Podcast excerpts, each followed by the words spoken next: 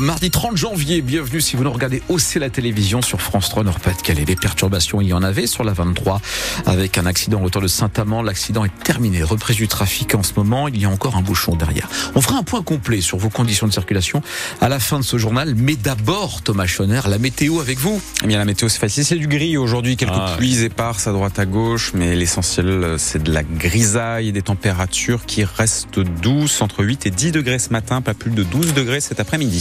Thomas, sur les barrages des agriculteurs ce matin, on attend les annonces promises par le gouvernement. Oui, puisque la porte-parole du gouvernement hier, Prisca Thévenot, a dit que des nouvelles mesures seraient prises aujourd'hui, depuis hier, pour maintenir la pression. Un millier d'agriculteurs sont désormais postés sur les autoroutes qui mènent à Paris, notamment l'autoroute A1 dans le Pas-de-Calais.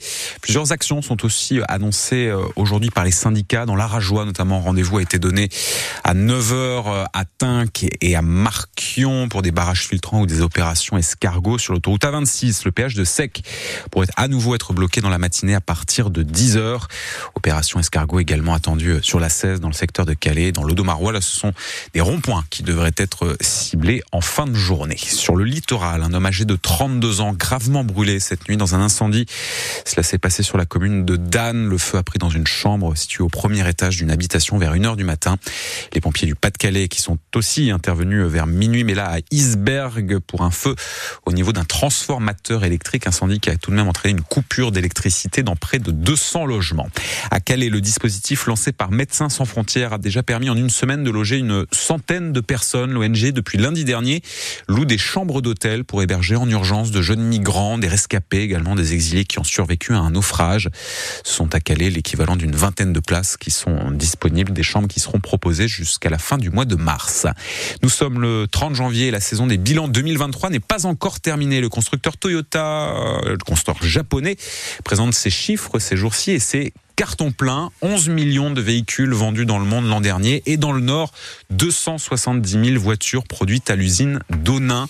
Le président de Toyota France, Jim Crosby, était notre invité avant 8 heures. Il nous a dit que le constructeur allait dans les prochaines années développer sa filière électrique, mais en attendant, ce sont ces voitures hybrides qui battent des records, Antoine Barège. En ce moment, une voiture sort des chaînes de l'usine d'Onin toutes les 58 secondes. Le site atteint quasiment le maximum de sa capacité avec 274 000 voitures produites en 2023. C'est du jamais vu dans une usine française.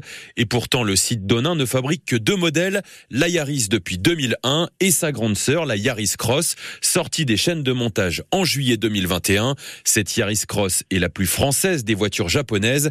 Les sièges de ce véhicule sont par exemple fabriqués à Somain. Mais la marque japonaise a du mal à se projeter dans l'avenir. Elle a tout misé jusqu'à présent sur les moteurs hybrides, mais elle a pris du retard par rapport à ses concurrents dans les moteurs électriques qui seront obligatoires en 2035. Et puis la période actuelle est compliquée à Onin. La neige a ralenti la production la semaine dernière, un manque à gagner de 2000 voitures à cause de l'approvisionnement des pièces. Et cette semaine, les camions ont bien du mal à arriver, selon Toyota, à cause des agriculteurs. Agriculteurs qui manifestent euh, et qui ont aussi prévu dans la journée d'ailleurs de cibler euh, des euh, supermarchés Leclerc concernant Toyota.